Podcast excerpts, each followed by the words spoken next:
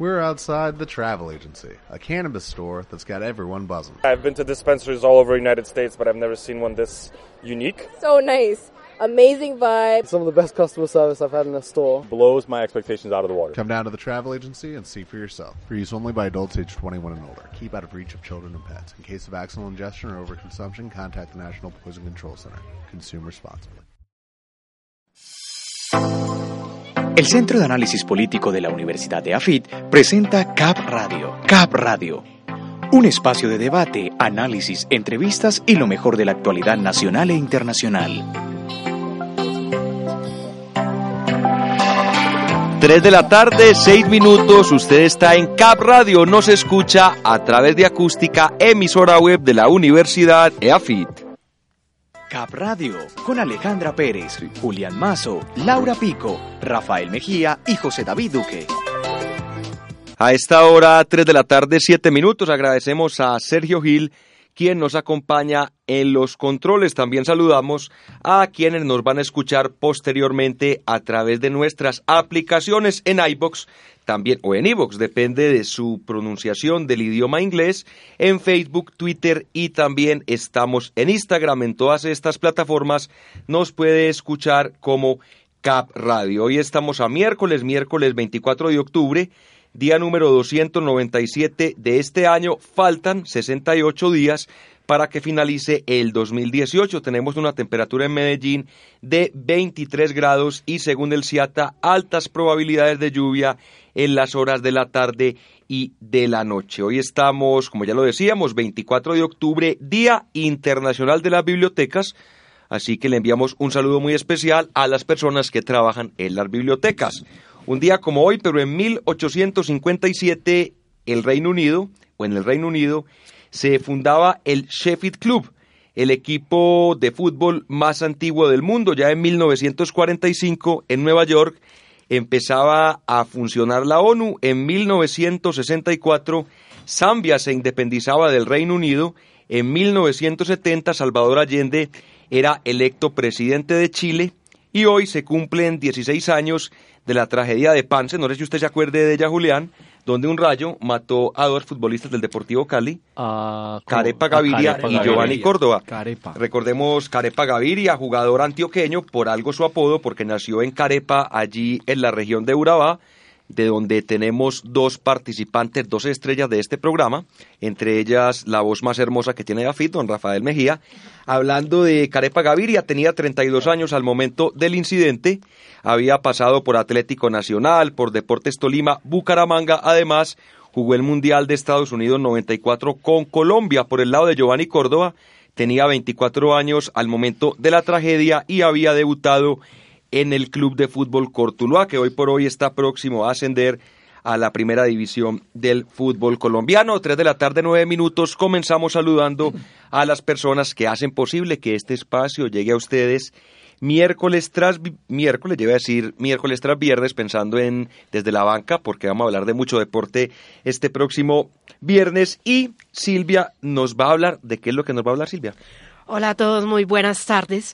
No de la pérdida que se pegó Peñalosa el domingo pasado, que se fue con algunos de sus altos funcionarios a recorrer en los cerros de Bogotá la ruta de las mariposas. Se perdieron, no había comunicación, no salía señal de celular, hasta que por fin lograron enviar un mensaje al jefe de bomberos que los fuera a rescatar. Entonces, nos queda pendiente. Si se perdió el alcalde, ¿qué será de los ciudadanos? Seis horas duró el operativo Eh, de búsqueda. Permítese, permítaseme dudar, dudar de esa, de esa pérdida. Yo no sé si es muy paranoico con estas pues, teorías complot. Pero es que casualmente eh, Peñalosa quiere hacer un sendero de las mariposas, creo que es que lo llama Ah, él, sí, que sí. pasa, que cruza todos los cerros. Supuestamente sería un cordón antiincendios.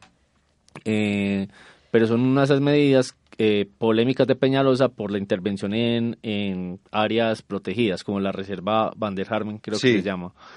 Y él quería hacer precisamente esto y pues, preciso se perdió allá y entonces la excusa ahora es, no, es que por eso se necesita un sendero, para uno no perderse.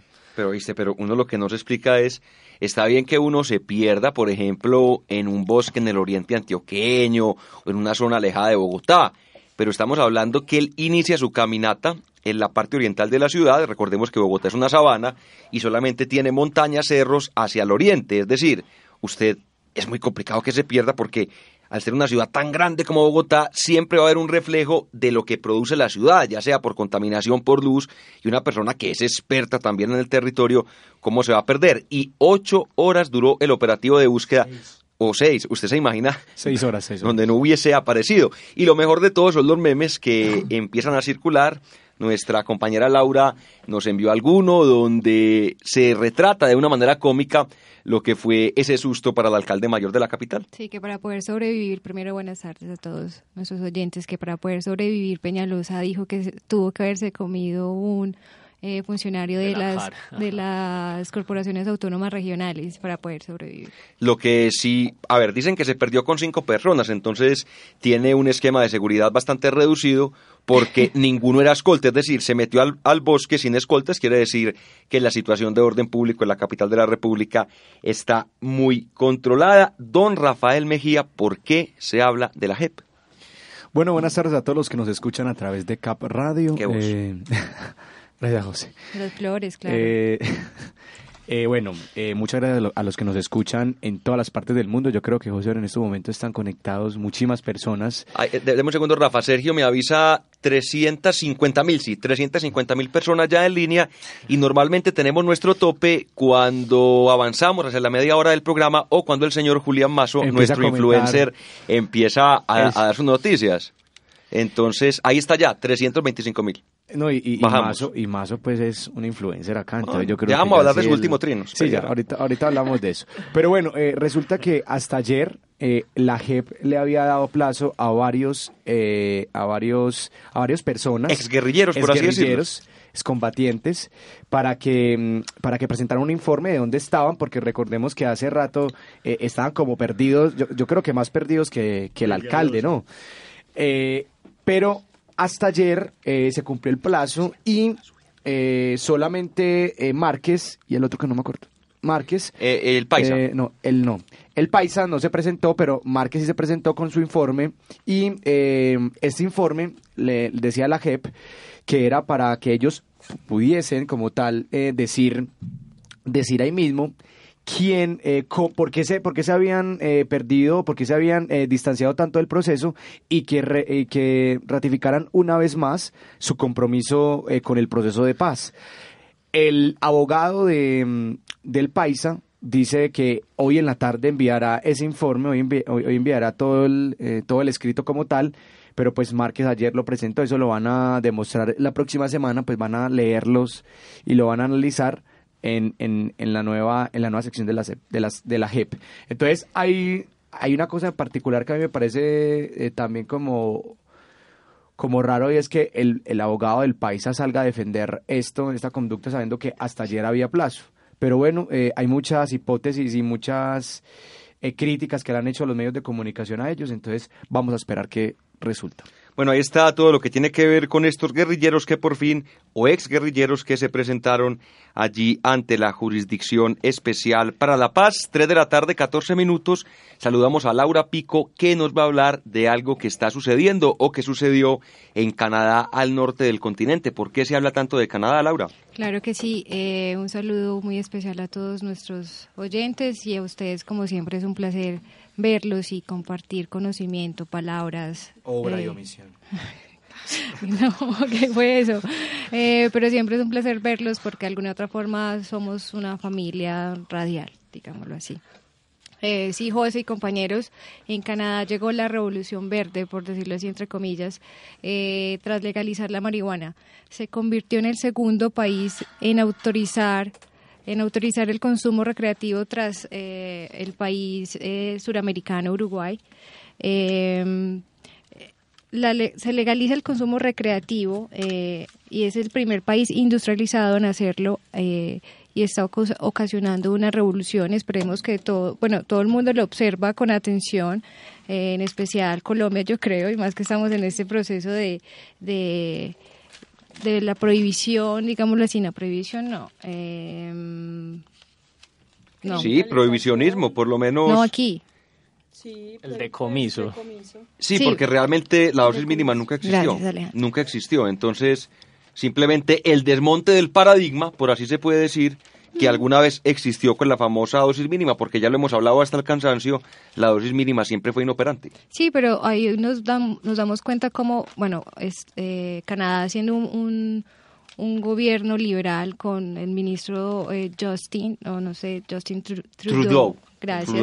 Y Colombia siendo un gobierno de derecha o de extrema derecha, entre comillas, como muchos analistas políticos lo dicen, ahí vemos como, por ejemplo, el ascenso de, de los gobiernos de derecha están entrando en políticas regresivas y los liberales o progresistas están eh, en algo con totalmente lo contrario.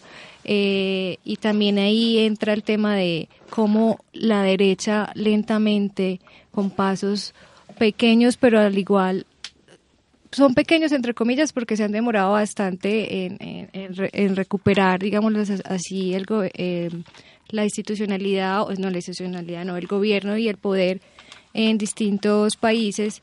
Eh, vemos, por ejemplo, como en Brasil está tocando la puerta bastante duro para llegar al poder y aquí eh, también llegó, pero ahí vamos. Sí, en todo caso, la legalización está recreativa, así que cuando quieran nos vamos para Canadá son muchos los países que realmente ya empiezan a entrar en esta onda que se aleja del prohibicionismo y ellos tienen algunos argumentos. En primer lugar, pueden censar realmente conocer qué porcentaje de la población consume este tipo de sustancia alucinógena. Además, se pretende, Julián, y usted que, que, es nuestro experto en temas económicos, captar, por así decirlo, poniéndole un impuesto bastante alto al producto, cerca de 3 billones de dólares. Repito, billones con B de burro, es decir, no es millones, es billones, algo más o menos cercano a los nueve, a los nueve billones de pesos, también con B de burro. No, y no solo antes de que nuestro gran economista también... E influencer.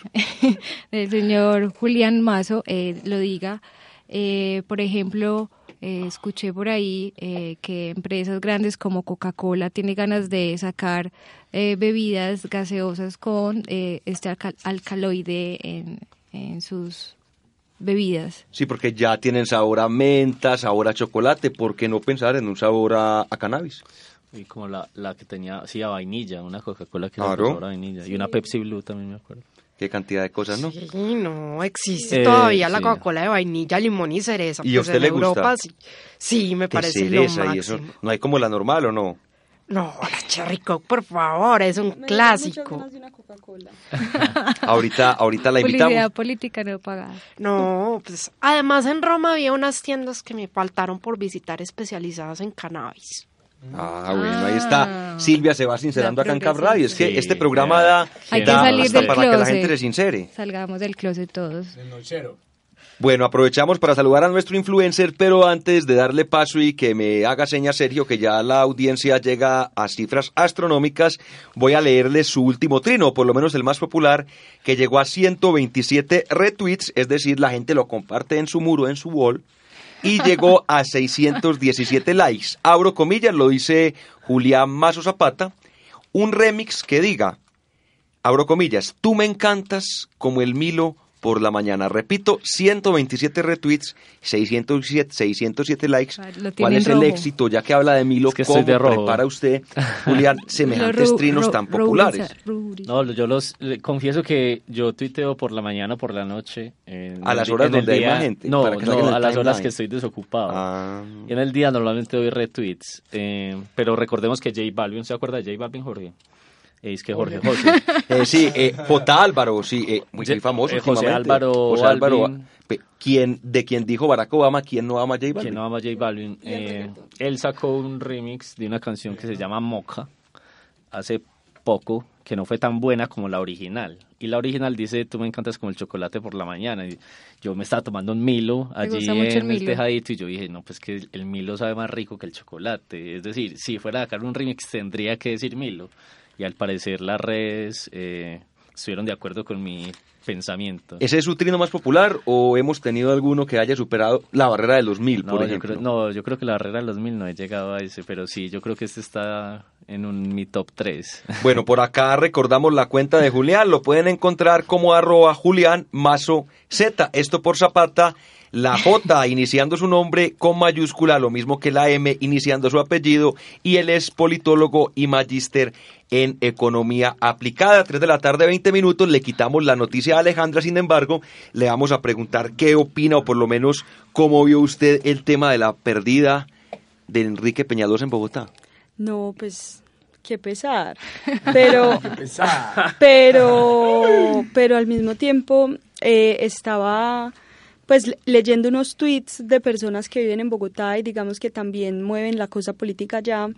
Eh, leí un trino que me llamó mucho la atención y que me pareció preocupante y era una persona que decía como pues no seamos tan ingenuos de creer que un alcalde se puede perder en, pues sabiendo que está acompañado de todo un equipo de personas.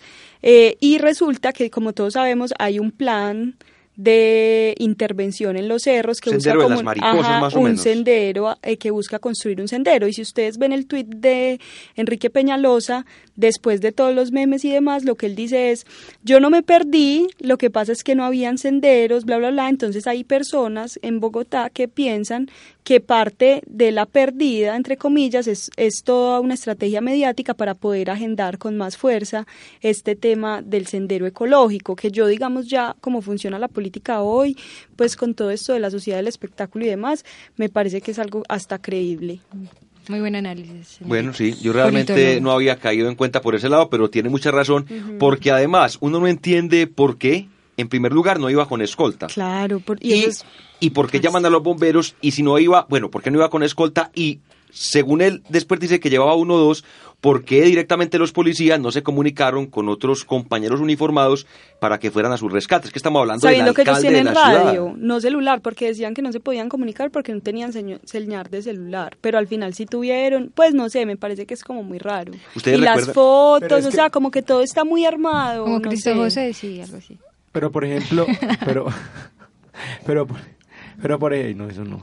Pero por ejemplo, eh, hay algo eh, con el con el tema del, de, de, los esquemas de seguridad y es que la UNP eh, cuando mandan escoltas, por ejemplo, a, algún alcalde o al gobernador, yo me acuerdo eh, cuando, cuando Sergio Fajardo era gobernador, a veces nos lo enviaban con radios. O sea, a veces simplemente era con el celular y nunca se viajaba con radio. En ningún, pues, por ejemplo, en los viajes hacia las regiones nunca habían con radio. Y el acompañamiento que hacían los policías en las regiones era sin radio. Cuando hacían recorridos en Medellín era la única parte que iban con radio. Bueno, yo no sé, o sea, digamos, pero pues, bueno, pero me parece pues. muy curioso pues que un alcalde de la ciudad más importante de Colombia es el tercer hombre más cuidado del país después del presidente y del fiscal. Y Álvaro Uribe. Y Álvaro Uribe. Ah, sí, también. Álvaro Uribe. compañero. Pero es que él, es, el presidente, ¿no? Es, él, es el presidente, ¿no? Recordemos que Álvaro Uribe es, la persona que tiene más escoltas en Colombia. No, yo es de los que creo que tiene más el presidente. O sea, cuando Juan Manuel Santos, cuando Juan Manuel Santos era presidente, recuerdo mucho que un día le dijeron, o sea, Álvaro Uribe decía que él no permitía la oposición. Y, Juan Manuel Santos le dijo esta frase tan espectacular. Le dijo, yo, yo defiendo tanto a la oposición que usted tiene más escoltas que yo. Bueno, ahí está ahora el profesor Santos. 229. Pero es, es, para toda su familia, no es que anden con él, sino que es el esquema de seguridad asignado al expresidente, a su señora, a sus hijos, también sus propiedades. hay que cuidarlo. hay que cuidarlo. lo que pasa es que tengo, tengo calambritos, señores. Hoy tenemos varios temas, cuando son las 3 de la tarde, 24 minutos, y temas de carácter internacional. Un tema realmente triste y tiene que ver con la famosa caravana migratoria que avanza en este momento por territorio mexicano.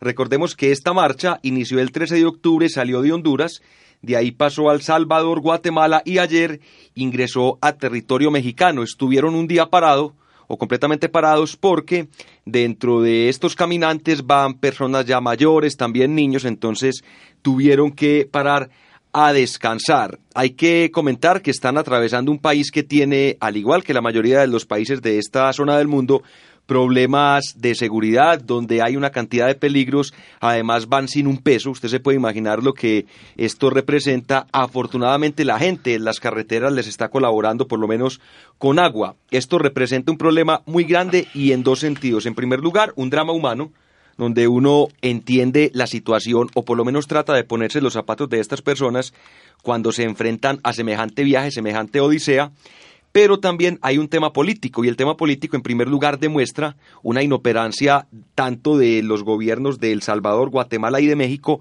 por evitar que estos migrantes sigan su camino y también se viene un gran problema y es por las amenazas que está haciendo el señor Donald Trump en caso de que logren ingresar a territorio norteamericano. En primer lugar, ya manifestó que tiene desplegado cerca del 90% de la Guardia Fronteriza en todo ese cordón que separa a Estados Unidos de México. Recordemos una frontera inmensa, realmente inmensa. Y por otro lado, ya está amenazando también con quitar la ayuda a estos países en caso que no hagan nada, como evidentemente ha pasado, por evitar esta marcha. ¿Qué podemos hablar de esto? ¿Cómo lo podemos entender? Más por un lado humano, también podemos hablar un poco de la negligencia de estos países. Fuera de eso, Trump nuevamente insiste en el famoso muro en la frontera con México, Julián. Yo creo que se puede mirar por varias aristas. Primero, claramente, pues hay una, no sé si llamarlo sin negligencia, pero sí es una ineficiencia del Estado y del mercado en estos países. Y es porque si ellos están migrando es porque la situación en el país de ellos no, pues claramente no es la mejor y ellos observan eh, desde su posición una mejor eh, posibilidad de vida en los Estados Unidos. Entonces, claramente sí debe, tiene que haber, pues si no es una noticia, no estoy descubriendo el agua tibia en que la situación centroamericana no dista mucho pues de la latinoamericana, digamos que un par de países, par, dos, tres países de Centroamérica tendrán una calidad de vida muy alta, pues eh, el resto sufren pues estragos de, de falta de desarrollo como lo, lo sufrimos nosotros y, y, de pobreza claramente. Y lo otro pues es, es algo claro, pero digamos que es un fenómeno, digamos que una bomba de tiempo, es una bomba de tiempo porque eh, yo creo que ellos van a terminar llegando irremediablemente a, la, frontera. Es, imposible. O sea, el único que los podía detener, por así decirlo, era, era México, que es, que, era, que es el estado grande de Centroamérica aunque México no se considera Centroamérica. Pero el único estado. ellos creen que son Norteamérica. Centroamérica somos nosotros. Realmente nosotros somos más Centroamérica que ellos. Pero digamos que ellos también tienen parte. El caso es que si había un estado capaz, ese estado era México. Y esta marcha tengo entendido que ya entró a México. No, hace dos días. Entonces, eh, ¿quién, ¿quién, los puede contener? Y digamos que, pues hablando a calzón quitado, por así decirlo, si vos sos México, después de todos los desplantes que te ha hecho Estados Unidos en cabeza de Trump. Dejo la puerta abierta. Sí, vos, vos ¿qué vas a hacer? Lo que hizo lo que hizo España cuando Napoleón III quería pasar para Portugal y era, voy para Portugal a conquistarlo, hágale pase. Entonces México, pues yo creo que tampoco tiene muchos incentivos para para detenerlos. Ha hecho los esfuerzos, sí, unos esfuerzos mínimos. Y México lo que dice es, pues yo como tengo entendido que ya van 10.000 personas.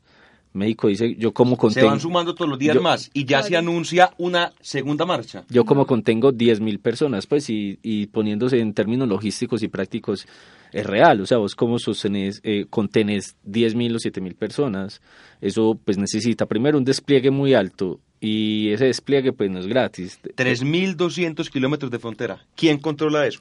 o sea, podría pasar, podría pasar una persona, podría pasar una persona cada 500 metros. Es decir, 500 metros para que una persona pase, eso es demasiado. Entonces, realmente no sé qué va a pasar. Lo que sí creo que va a pasar es que sí van a llegar a, la frontera. y eh, eso es una bomba de tiempo. yo tengo una duda adicional y es, digamos, eh, haber desplegado eh, pues las fuerzas, pues el ejército en la frontera. ellos tienen orden de... No, pues, no pueden disparar. No pueden disparar. No, pues ¿cómo, ¿cómo, van a disparar? Es que, claro que hay un debate en el interior de Estados Unidos y en un momento también complicado porque se avecinan elecciones en el Congreso de ese país y entre los mismos republicanos hay mucha diferencia, porque hay, digamos que los de un ala más extrema, que dicen que el gobierno norteamericano tiene que aplicar todas las formas o toda la fuerza para evitar que entren y hablan de nuevas tecnologías como poner una especie de líquido, dicen ellos, que es pegajoso y que cuando la gente lo toca se queda ahí pegada. No, son cosas de, ese estilo. Y este miedo eh, que está generando las migraciones, pues el tema migratorio, eh, me parece que eh, políticos ahorita con la con eh, las próximas elecciones ya donde tienen aislado a la gente. Las próximas elecciones en Estados Unidos van a aprovechar muchos políticos eso y van a decir como bueno es que viene eh, como decía Bauman los extraños a la casa a la casa a tocar la pues, puerta. A ver, lo que pasa es que yo creo que esto es una de las expresiones de un problema que es muchísimo más grande y es como la crisis migratoria que se está viviendo en absolutamente todo el mundo. Es decir, estamos viendo que los países que continúan en el tercer mundo no tienen eh, las suficientes alternativas de vida para las personas Calidad de vida, y en ese sentido las personas, es decir, es que yo creo que tan nefastas tienen que ser las condiciones de vida para que alguien, por ejemplo, en el caso de Europa, se monte en un barco, cruce el Mediterráneo y crea que así, o sea, poniendo en riesgo su vida, en realidad está salvando su vida. O sea,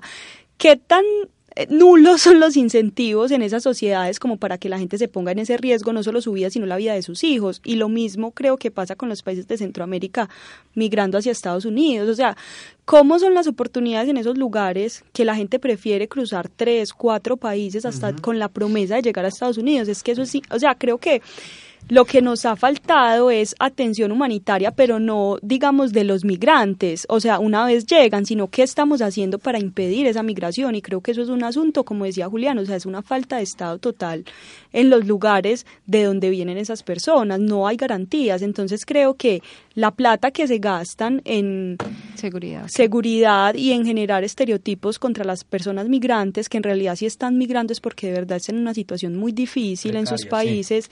Entonces es cómo pensar una estrategia global para que las personas que están en todos, los- en todos los países del mundo en este momento migrando, porque es que de verdad es un problema muy grave en todo el mundo, o sea, cómo hacemos para generar mayores condiciones de vida. Eso nos tiene que decir cosas sobre los modelos de desarrollo que estamos empleando. Exacto, y qué tan, alarmante debe ser que se quieran ir como migrantes a Estados Unidos hoy. Claro. O sea, es como si un líder social de cualquier país se quisiera venir a vivir a Colombia en la situación de los líderes sociales hoy en Colombia. Eso demuestra es lo complicado que es en sus Vos como migrante, Sí. ¿qué tan mal tienes que vos como ciudadano de un país centroamericano, qué tan mal tienes que estar para querer ser migrante hoy? El sueño americano. esta- Ajá. Pero es el no, pues sí, puede ser el sueño americano, pero el sueño americano hoy con Trump es, un sueño nulo. totalmente Es nulo, distinto. pero por ejemplo yo también pienso que eh, a lo que mis- lo que dicen mis compañeros es muy acertado, pero también hay que mirar desde el punto de vista de qué está haciendo Estados Unidos, o sea, por qué Estados Unidos está tomando estas represalias, por qué no también le, la le permiten, o sea, no, no sé hasta qué punto los derechos humanos y, y todo lo que hay eh, a nivel global, como lo decía Aleja,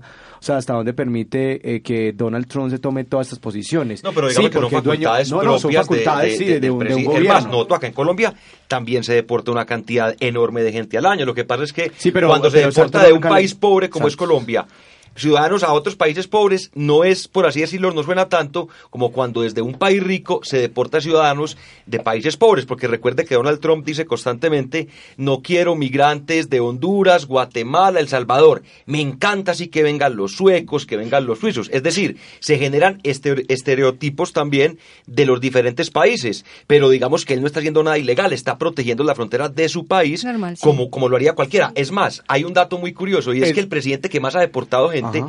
es Barack Obama. Deportó más que George Bush, quien era, quien era un hombre republicano. Además, le tocó, recuerde, el famoso atentado o los atentados del 11 de septiembre y lo que fue ese inicio del nuevo concepto ahora conocido como guerra contra el terrorismo. No, y lo que pasa ahí, añado lo, eh, lo que dicen todos, es que Colombia es un país de tránsito, por eso es que no se Ah, sí. queda. Ah, no, pues sí que se van a quedar acá. Pues también. Aunque que tampoco, No, pero... Este José, José, no, no, no, nos encanta nuestro país, pues, pero yo no, yo no he oído a nadie que hable del sueño colombiano. Pues se, se Pues habla ahora por el- sí, los porque los venezolanos, venezolanos. Pero lo Los que pasa es que venezolanos. lo que ocurre allá ya es algo tan trágico que esto acá es un paraíso. Y, esto, es- y llegan acá porque también es lo más fácil. Pero bueno, yo, yo también, pero, pero de todas formas, yo ta- también creo que eso es un juego ahí, no de doble moral, sino también de ética de, de- de un de un presidente. O sea, también es que es, es, es algo humano. Pues yo creo que independientemente de las políticas o la economía que tengamos nosotros eh, en, el, en, el, en cualquier país, yo creo que es, pues que es muy importante la parte humana como tal. total. Entonces, independientemente de que, de que esté protegiendo su país, eh, pues sí, bacano, pero también hay algo humano detrás claro, de todo eso. estamos de acuerdo. Entonces, soy yo, pues estoy también diciendo esto, claro, es una protección del país, como él lo quiere hacer, para él la protección del país y que lo legitima a él es construir el muro, pero muchos, por ejemplo, ahorita se va a enfrentar con lo de las elecciones que va a haber en Estados Unidos, a ver qué va a pasar con... Es que además el muro, según ¿Qué va a Trump, lo deben pagar es los mexicanos. Los mexicanos, sino él. Pero vamos a ver cómo le va en esta en esas elecciones. Sí, pero a, ahorita. a la- a lo que yo me refería, porque tenemos a esta hora, ya me dice Sergio, 737 mil 27 oyentes, entre ellos en territorio mexicano también. No es que estemos de acuerdo con lo que hace Donald Trump, sino que estamos manifestando que no está haciendo nada ilegal en cuanto, como haría cualquier país, está protegiendo sus fronteras porque se tiene el concepto que si llegan personas de otros países, al intentar conseguir trabajo, al intentar conseguir empleo, pues esto va a ir en detrimento de los nacionales. 3 de la tarde, 35 minutos, una pequeña pausa y ya venimos con los estudiantes que también son protagonistas en este miércoles de Cap Radio en acústica emisora de EAFIT. Cap Radio con Alejandra Pérez, Julián Mazo, Laura Pico, Rafael Mejía y José David Duque. Los estudiantes también son los protagonistas de este programa. Usted está escuchando Cap Radio. Cap Radio. A esta hora también saludamos al señor David Murcia, quien reporta sintonía, fue compañero nuestro también en este programa. En otra época también el señor Felipe Murillo, gran amigo de Julián Mazo, reporta sintonía desde México. Camilo Aguirre desde territorio australiano. También nos escriben desde la alcaldía, desde la gobernación, todo el mundo conectado y escuchando Camp Radio, porque además somos un programa que influencia, influencia a la gente. Si usted ahora sale, eh, Laura, usted va a darse cuenta que la gente está hablando de lo que se comentó acá en Cap Radio. También Pablo me hace señas que él tampoco se pierde Cap Radio. Es más, me dice que a esta hora también María Teresa, su señora esposa, le reporta sintonía desde Casa 4 allí al norte, eso viene siendo con al sus sur hijos de, de gatunos, con muchacho y los otros Por- gatos. A los gatos también le encantan. Sí, sí. Que no Su comen voz. sino escuchando Cap Radio, entonces descargan siempre por intermedio del podcast. A propósito, también nos pueden escuchar por podcast, me estoy enredando un poco yo, por Facebook, por Twitter, por Instagram, realmente todas las redes sociales presentes siempre para que este programa llegue a más gente. Y a esta hora, como ya lo anuncia nuestra espectacular cortina, tenemos los estudiantes, hoy nos acompaña Diego Medina, también nos acompaña Juan Gustavo Buitrago y también nos acompaña por acá, tengo los nombres, eh, bueno, son tanta, es que lo, lo- lo confundí de pronto con, con la gente que me escribe, que quiere que la salude. ¿Cómo es tu nombre? Qué pena. Diana Medina. Diana Medina, ahí está, y lo tenía aquí anotadito. Lo que pasa es que lo tenía con otra gente que me dijo, vea, salúdeme, que quiero sonar en Cap Radio. Y también saludamos a Gustavo García. a Gustavo García. Bueno, ahí están ya también saludados los estudiantes en Cap Radio. Comencemos con Diana. ¿De qué noticia vamos a hablar hoy, Diana? Eh, hola, yo voy a hablar sobre una noticia que fue publicada el 22 de octubre de este año eh, por Olga Rendón en el periódico El Colombiano. Eh, en esa noticia, el, consor- el Consorcio Internacional de Drogas hace una denuncia eh, sobre que la ONU ha fracasado en el objetivo de que los estados eliminen o reduzcan considerablemente eh, la producción, el cultivo, el tráfico y el uso de drogas, además eh, del, del desvío de precursores y el blanqueo de dineros. Mire que es un tema que estábamos tratando también acá a raíz de lo que sucedió hace unas semanas en Canadá, que fue la legalización del tema de la marihuana y también de otras medidas. Por ejemplo, en este momento en Nueva York, en Estados Unidos, el alcalde de la ciudad ya le ordenó a la policía que no persiga a la gente que está consumiendo drogas, porque se sabe que es una guerra perdida donde tristemente la persona que se ve más perjudicada es el mismo consumidor, que en parte también se ve perjudicado por ser el, eslabón más débil de la cadena y también porque se termina haciendo casi que justicia con él. Sí. Ahora, ¿cómo podemos relacionar todo este tema, Diana, con los conceptos vistos en la clase de gobierno local? Pues mira, eh, lo primero con lo que se puede relacionar esta noticia y que es de gran importancia es que primero eh, para Colombia es un tema importante. Eh, el año pasado, en el 2017, el país registró el nivel eh, más alto de incremento de la producción de coca con 1.397 toneladas, que es un porcentaje muy similar a lo que se produjo mundialmente en el 2016, que fue de 1.410 Es toneladas. decir, en Colombia se produce más coca se produce casi lo mismo que se produce mundialmente, pues comparando los datos del 2017 con los datos del 2016. Eh, y pues es muy importante porque cabe preguntarse sobre cuáles son las medidas eh, que va a implementar el nuevo gobierno del presidente Duque, eh, que como ya lo habían mencionado antes, parecen que van a ser medidas muy regresivas y represivas, en donde se habla de que tal vez eh, reanude la aspersión. Ya en Antioquia comenzó, sí. en el Bajo Cauca ya se está fumigando con drones. Sí, la erradicación forzosa de cultivos y también el decomiso de dosis personal que según a palabras de él no intenta ni penalizar ni judicializar a los consumidores, sino simplemente decomisar como la dosis. Pero además también es muy importante con lo visto en gobierno local porque como eh, la producción de coca se, se, concentra en zonas muy específicas del país, en departamentos como Antioquia, Putumayo, eh, norte de Santander, pues el gobierno, el gobierno nacional debe tomar eh, medidas preventivas eh, que ofrezcan oportunidades a las comunidades que se encuentran inmersas bajo estas dinámicas económicas para que contemplen por vía voluntaria salir de ellas y subsistir por otras fuentes pues, de trabajo pero esta medida va a ser eficaz en la medida en que sean muy estrechas las relaciones con el gobierno local y a su vez el gobierno local con entidades nacionales e internacionales para que puedan mitigar como el impacto de estructuras locales de crimen organizado que se han ido como consolidando en el país y que incluso se han ido internacionalizando. Bueno, ahí está muy claro lo que nos habla Diana Medina sobre ese incremento que se ha presentado a nivel mundial, lógicamente también en nuestro país, con los cultivos de coca y cómo desde la ONU se manifiesta que esta guerra, por lo menos como se está dando desde que, si no estoy mal, fue Nixon el que declaró esa guerra frontal contra las drogas en los años 70 en Estados Unidos, ha resultado un fracaso y sobre todo ese fracaso lo han experimentado los países productores porque realmente pocas veces vemos que en los Estados Unidos o en los grandes países se hable de los grandes capos, ¿no? El tema como que se termina reduciendo siempre acá a nuestro país. También saludamos, ya lo habíamos saludado, pero le vamos a preguntar de qué nos va a hablar hoy, Juan Gustavo.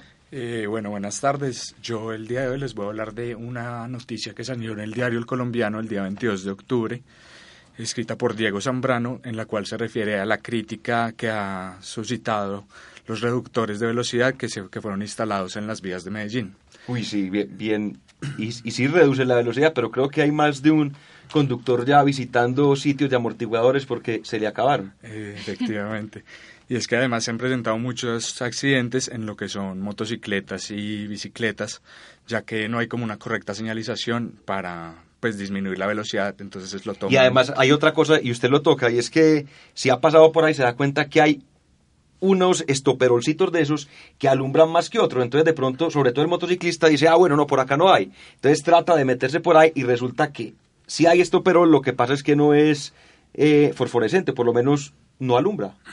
Entonces, la crítica de los ciudadanos que se retrata en la noticia es que esos reductores lo que están haciendo es más como pues hacen ruido, pero ni siquiera están ayudando para disminuir la velocidad y por eso es que se han presentado tantos accidentes a partir de esto. Es más, incluso ya hay un fallo judicial que ordenó que se retiraran en algunas zonas de la ciudad.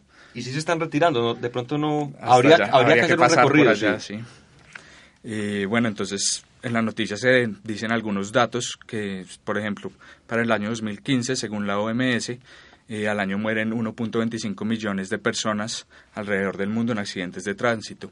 Y en solo la ciudad de Medellín, en el año 2018, ya desde enero a agosto, 152 personas han fallecido en este tipo de accidentes y, y 59 de ellos eran peatones.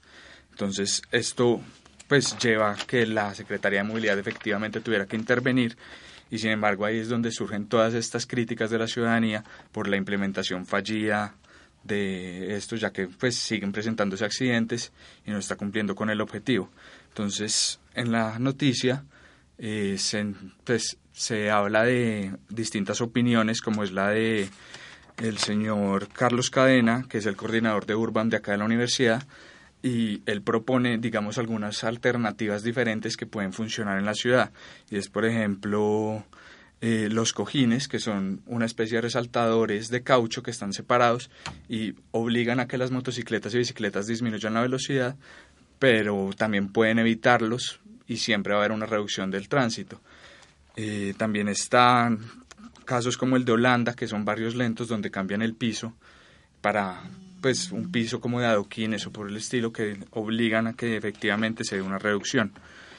Y sin embargo, existen voces, pues, voces contrarias que señalan que si esto pasa es simplemente porque las personas ven los resaltos y continúan a la misma velocidad por eso es que se presentan accidentes. Es un tema también más cultural, es decir, Exactamente. más que poner obstáculos en la vía, Hay que lo ideal sería educación vial, pero realmente complicado. Bueno, y en cuanto a la relación con la materia de gobierno local, ¿cómo lo enfocaría usted, Juan Gustavo? Eh, yo lo enfoco precisamente en cuanto a la implementación de políticas públicas, no debe quedarse solamente como eh, los estándares internacionales dicen esto, hagámoslo, pongámoslo en la ciudad, sino que deben mirar al resto de las comunidades y pues y en este caso los motociclistas y ciclistas que son los más afectados debieron haberlos tenido en cuenta al igual que y no sé pues si no ocurrió por otro lado es lo que ya estábamos hablando que es un tema de conciencia ciudadana entonces las políticas públicas y programas que se estén realizando deben también eh, estar pendientes de ese de ese aspecto bueno, ahí está lo que tiene que ver con los estudiantes en la carrera. Juan Gustavo nos habló de esa fuerte crítica que se viene haciendo a esa medida de reductores de velocidad implementados por la alcaldía municipal. Y también Diana Medina nos habló del incremento de los cultivos ilícitos en Colombia y cómo la ONU ya también ha comentado, ha dicho que esto ha resultado un fracaso, por lo menos la forma como los diferentes gobiernos están dando la pelea para evitar, por un lado, que siga creciendo el número de cultivos y también que el consumo siga en aumento. 3 de la tarde, 46 minutos, ya seguimos en Cap Radio. Los estudiantes también son los protagonistas de este programa. Usted está escuchando Cap Radio. Cap Radio.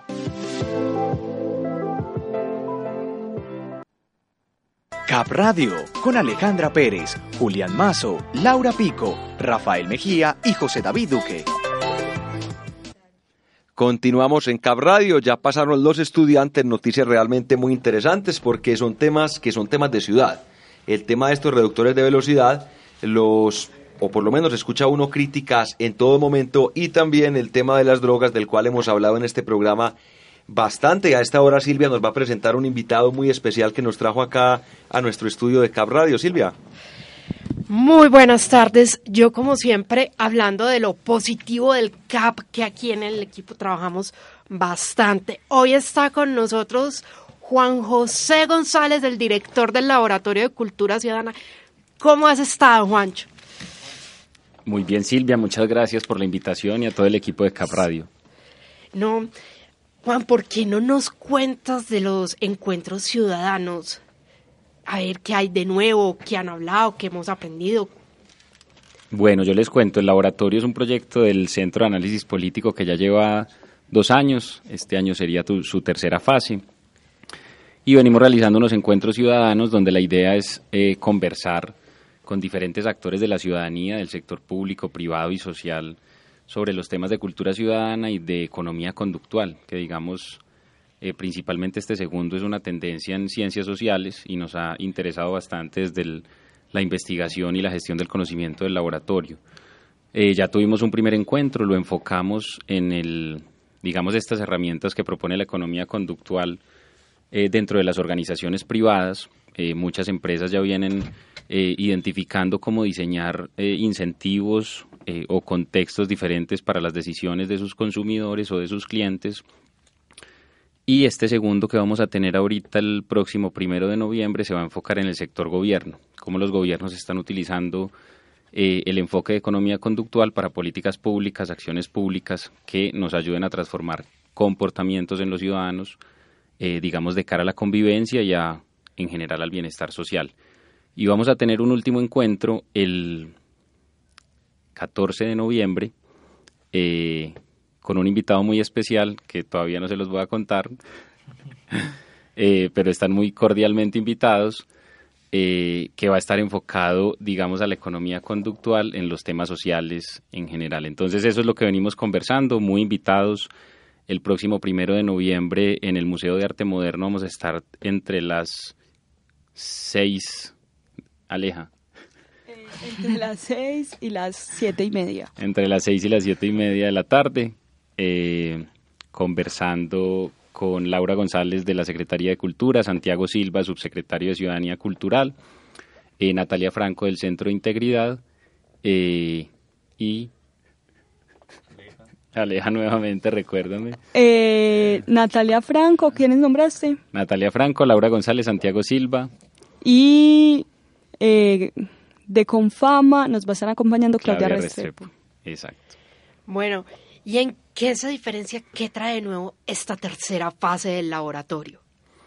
Ok, esta tercera fase, digamos, eh, está incorporando este enfoque de la economía conductual en los temas de gestión del conocimiento. Eso es, digamos, una de las novedades.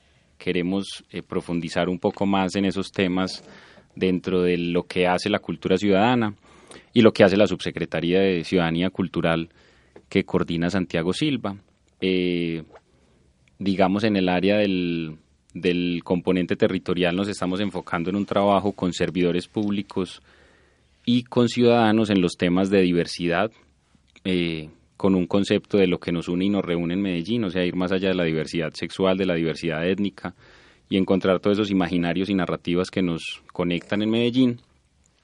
Y en el tema de comunicación pública, continuar con el Atlas eh, subjetivo de cultura ciudadana, más enfocado y más enlazado con la estrategia que hoy tiene la alcaldía de Medellín de ciudadanos como vos, que es reconocer, digamos, esos ciudadanos que día a día eh, a través de sus comportamientos y decisiones, están promoviendo eh, la convivencia en la ciudad. En eso nos estamos enfocando. ¿Y cómo va ese grupo, ese equipo de estudio de economía conductual? Que le estamos dando duro a la teoría. Ok, sí, digamos, eh, desde el Centro de Análisis Político también con el interés de, profundizar sobre estos temas de economía conductual, nos viene acompañando y está bajo el liderazgo del profesor Jonathan Echeverry, eh, profesor adscrito aquí al programa de psicología y que nos viene acompañando como asesor académico del laboratorio. Eh, este laboratorio se reúne, digamos, es más una iniciativa por ahora eh, informal, donde nos reunimos cada 15 días los jueves a las 4 de la tarde aquí en el Salón de Datapol, muy cordialmente invitados el próximo jueves, no este, sino el próximo tenemos sesión y venimos, digamos, este semestre eh, conociendo el enfoque del NUCH, digamos, el enfoque anglosajón eh, y de los, digamos, de los estudiosos, sobre todo de Inglaterra Estados Unidos, que vienen promoviendo la economía conductual como un enfoque para intervenir o transformar el contexto. Y el otro año, eh, la idea es que los, los otros seis meses o el otro semestre nos enfoquemos en el enfoque del Boost, que es más un enfoque de la escuela alemana muy promovida desde el Max Planck, que lo que busca es cómo educar a los ciudadanos y cómo educar a las personas eh, para que reduzcan la incertidumbre en la toma de decisiones. No, muchas gracias Juan por tu visita y que sigamos haciendo cosas positivas aquí en el CAP. Bienvenido siempre, este es tu programa. Muchísimas gracias a ustedes y que continúe CAP Radio muchos años más. Ahí está pues la invitación que nos hace Juan José para este evento Siembra vientos y cosecharás tempestades. No, es, esa es mi sección del desempolve. No, estamos en lo positivo del cap. Tranquilo, José. Hoy es la venganza. el diablillo, el diablillo de la... La venganza. Bueno, afortunadamente me dice serio que tuvimos una, eh, que, que, en este momento nos escucha solamente 230 mil personas, entonces digamos que no, no quitamos tantas personas presentes que estarán en este evento espectacular. Recordemos cuándo será. José está el color de la camisa de Será el jueves primero de noviembre en el laboratorio 2 del Museo de Arte Moderno. Los esperamos a todos a las 6 de la tarde. Bueno, ahí está ya la invitación. Pido disculpas por el lapsus. que Pero recordemos, recordemos cómo se llama. Sí, recordemos, por favor. Un pequeño empujón para tomar mejores decisiones en los gobiernos. Bueno, son, cosas que ocurren en la radio, muy bien también que se den cuenta. Los famosos errores, y ese es el tema, ese digamos que es la doble ventaja, Julián, o la doble ventaja no. El, el, lo malo que tienen esos programas en vivo, que si se presenta un lapsus como este, realmente no se puede hacer nada, porque estamos en este momento emitiendo para el mundo entero. Pero bueno, estamos a partir de la improvisación en estos, en, en esos momentos es tiempo de improvisación, como en el teatro. y ante la improvisación uno nunca puede decir que no. Importante sacarle provecho también al asunto. Señores, continuemos con el análisis. Recordemos que estábamos comentando todo lo que tiene, que es que realmente nos cogió el ataque de risa, todo lo que tiene que ver con esta marcha migratoria que avanza en territorio mexicano. Si usted fuera la presidenta de Estados Unidos, Laura, ¿qué haría usted como Donald Trump? ¿Filaría todo su ejército en la frontera o por el contrario le diría, bueno, tratemos de encontrar alguna solución, vamos a ayudarles de pronto con algún empleo, si no es posible que ingresen todos, por lo menos generemos algunos cupos, pero ¿qué haría? Mm, bueno, antes de responder a esa pregunta, eh, lo, mm, te hago o doy esta apreciación. Las migraciones siempre han existido eh, desde los primeros eh, años de la humanidad. Eh, recordemos, por ejemplo, cómo eh, cuando todos los continentes estaban eh, juntos. Pangea. Sí, eh, La por Pangea. ejemplo, por ejemplo, cuando dicen que los asiáticos, que los asiáticos, los indígenas venimos, ven, sí, porque yo creo que también tengo parte indígena, Sí. eh, vienen de, mm, eh, migraron desde Mongolia y, y la parte norte de Rusia eh, a través del, de, se me olvidó el, ah, se me olvidó cómo se llama ese corto, son 82 mil kilómetros, no sé cómo pasaron, pero dicen que hubo un- un- una migración muy grande y llegaron hasta Sudamérica, Norteamérica, Sudamérica, y por eso es que tienen tantos rasgos con los mongoles. En todo caso es que las migraciones siempre han existido, creo que eh, me parece, eh, u- usaría una, ah, sería una versión de, no, no, no, no sería, haría como Angela Merkel el momento de, de, abrir mis puertas eh, como país, los dejaría entrar, eh, los, los intentaría, porque sé que es difícil, intentaría eh, unirlos, o es que unirlos, intentaría tener una... eh, ayudarlos y, y que se no se agrupen sino que se eh, se me olvidó la palabra y estoy como, estoy enamorada no sé No, es que tuvimos, digamos que ese lapsus con el tema de, de siembra vientos y colecharás las tempestades hizo que la concentración realmente se fuera hacia los vientos que a esta hora soplan sobre el valle Sí, una de mejor integración. Yo sé que es difícil porque todos somos diferentes y cada persona es un universo y un mundo. Eh, si no, mira lo que está pasando ahorita en Alemania. eh, están diciendo que hay una gran eh, un aumento poblacional de, eh, de los musulmanes. eh, entonces eso genera eh, discrepancias y odios y muchas cosas y, y se puede generar otro tipo de problemas sociales. Creo que eso es un tema muy complejo y, y tiene que ir de la mano de, de- diferentes puntos de vista o, o- o conocimientos para lograr un, un mejor desarrollo. Yo sé que no se va a, hacer- a lograr lo mejor, eh, pues tener un, un mejor resultado, pero eh, creo que con todo lo que hablamos, eh, todos nuestros pues todos nosotros se puede lograr a, no sé, tener una mejor solución. No sé qué dice nuestra compañera Alejandra o... ¿Usted o qué haría? La misma pregunta para usted, Alejandra. Si usted fuera la presidenta de los Estados Unidos, ¿qué haría? Pues teniendo en cuenta que Estados Unidos es una potencia mundial y que tiene una capacidad de convocatoria tan impresionante, yo creo que lo que buscaría sería una coalición internacional que permitiera eh, resolver ese problema conjuntamente, porque es claro que ese es el tipo de problemas transnacionales. O sea, eso es un problema que no se puede resolver o sea, que no puede resolver un Estado de manera independiente. Entonces creo que en ese sentido es necesario buscar una cooperación multilateral y establecer alianzas y mecanismos de cooperación que permitan atender esa crisis que es humanitaria y que va a tomar unas dimensiones cada vez más grandes eh, con medida que pasen los meses y me atrevería a decir que los años, entonces creo que optaría por esa opción, por buscar soluciones y no por criminalizar, porque criminalizar nunca será una opción viable. Bueno, ahí está todo lo que tiene que ver con la opinión, con el análisis que tuvimos hoy sobre este tema tan complicado de la caravana migratoria que salió desde Centroamérica y pretende llegar o desde Norteamérica, porque ya hicimos la claridad que realmente eso no es Centroamérica, pero desde estos países hacia territorio norteamericano con la gente que busca el sueño, valga la pena la redundancia, y qué pena, el sueño americano. De pronto alguien tiene alguna otra noticia de la que quiera hablar, una rápida, yo creo que ya lo hablamos, y fue el Yo, tema de la moción de censura que se cayó en contra del ministro Alberto Carrasquilla.